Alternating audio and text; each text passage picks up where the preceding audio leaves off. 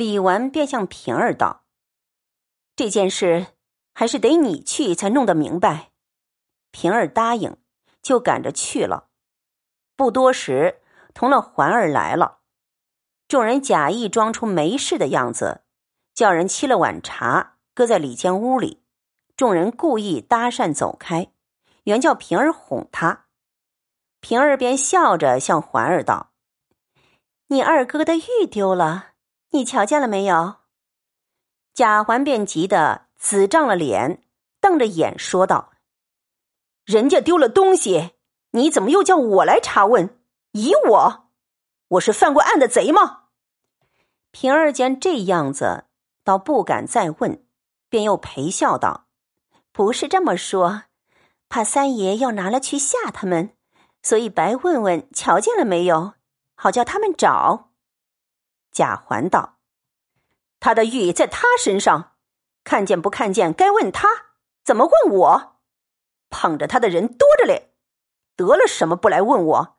丢了东西就来问我。”说着起身就走，众人不好拦他。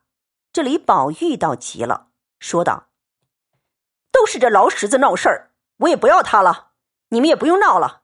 环儿一去，毕市长的满院里都知道了。”这可不是闹事了吗？袭人等急得又哭道：“小祖宗，你看这玉丢了没要紧，若是上头知道了，我们这些人就要粉身碎骨了。”哼！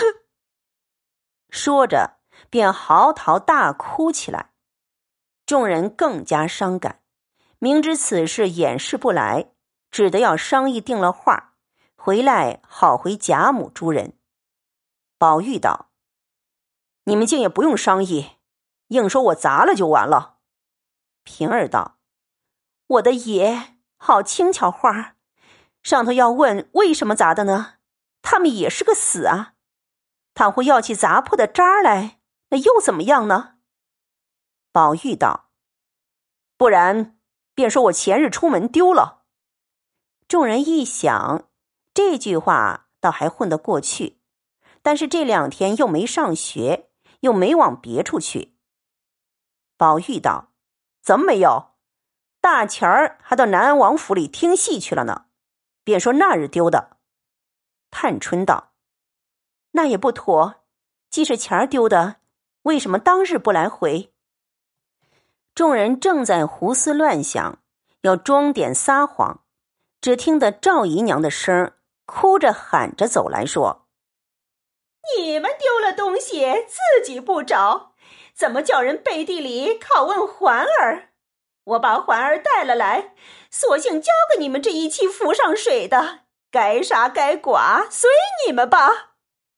说着，将环儿一推，说：“你是个贼，快快的招吧！”气得环儿也哭喊起来。李纨正要劝解，丫头来说。太太来了，袭人等此时无地可容，宝玉等赶忙出来迎接。赵姨娘暂且也不敢作声，跟了出来。王夫人见众人都有惊惶之色，才信方才听见的话，便道：“那块玉真丢了吗？”众人都不敢作声。王夫人走进屋里坐下，便叫袭人。慌的袭人连忙跪下，含泪要禀。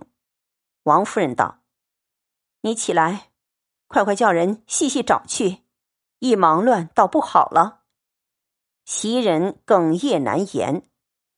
宝玉生恐袭人真告诉出来，便说道：“太太，这事儿不与袭人相干，是我前日到南安王府那里听戏，在路上丢了。”王夫人道。为什么那日不找？宝玉道：“我怕他们知道，没有告诉他们。我叫贝明等在外头各处找过的。”王夫人道：“胡说！如今脱换衣服，不是袭人他们服侍的吗？大凡哥出门回来，手巾荷包短了，还要个明白。何况这块玉不见了，便不问的吗？”宝玉无言可答。赵姨娘听见，便得意了，忙接口回道：“外头丢了东西，也赖环儿。”话未说完，被王夫人喝道：“这里说这个，你且说那些没要紧的话。”赵姨娘便不敢言语了，还是李纨、探春从实的告诉了王夫人一遍。王夫人也急得泪如雨下，索性要回明贾母，去问邢夫人那边跟来的这些人去。凤姐病中也听见宝玉失玉，知道王夫人过来，料躲不住，便扶了风儿来到园里。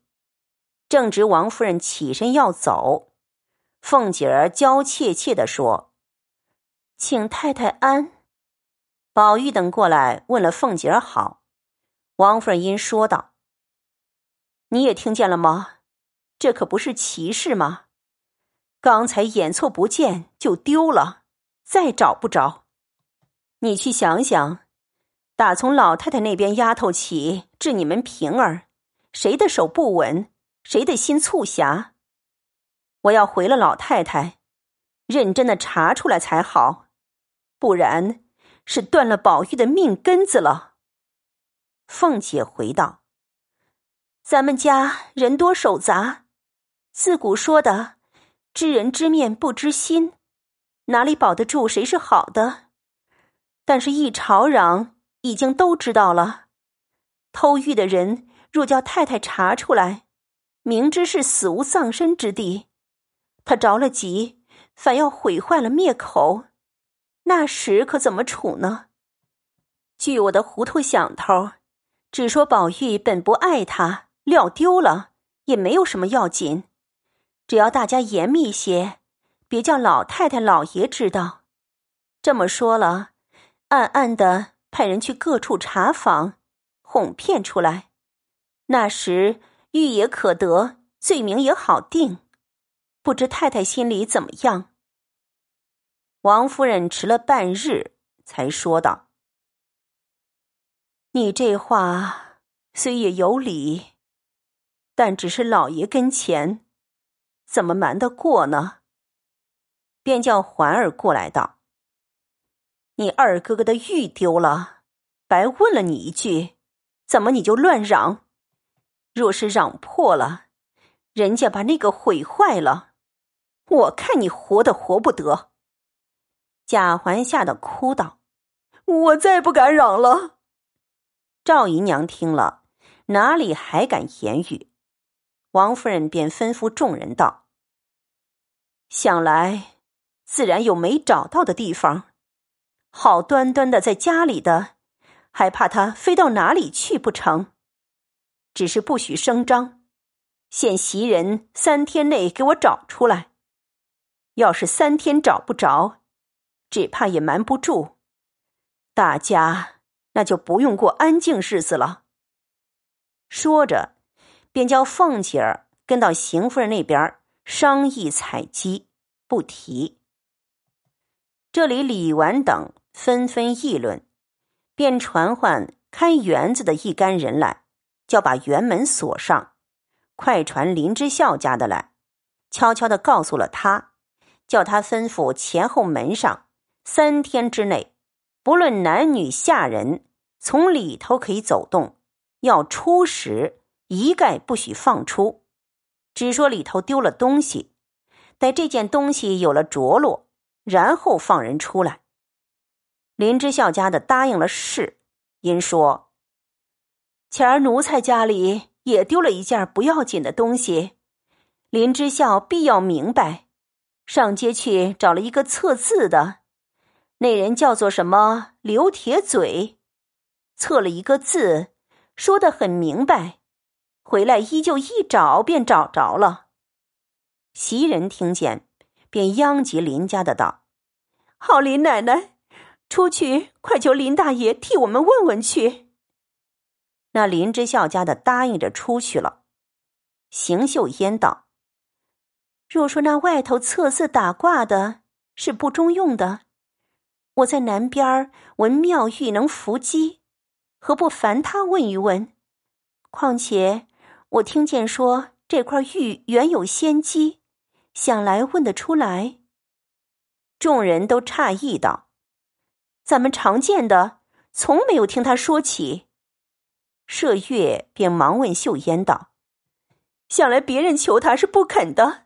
好姑娘，我给姑娘磕个头，求姑娘就去。若问出来了，我一辈子总不忘你的恩。”说着，赶忙就要磕下头去。秀烟连忙拦住，黛玉等也都怂恿着秀烟速往龙翠庵去。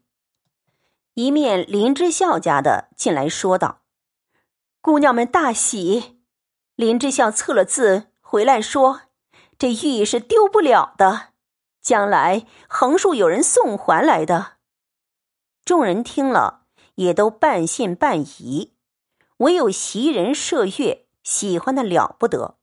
探春便问：“测的是什么字？”林之孝家的道：“他的话多，奴才也学不上来。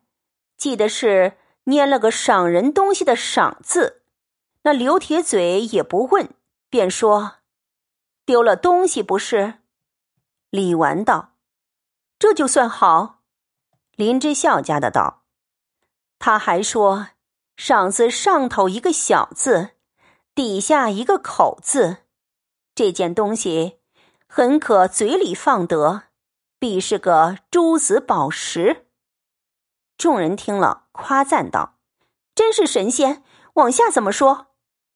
林之孝家的道：“他说底下贝字拆开不成一个见字，可不是不见了。因上头拆了当字。”叫快到当铺里找去，赏字加一人字，可不是长字。只要找着当铺，就有人，有了人便赎了来，可不是偿还了吗？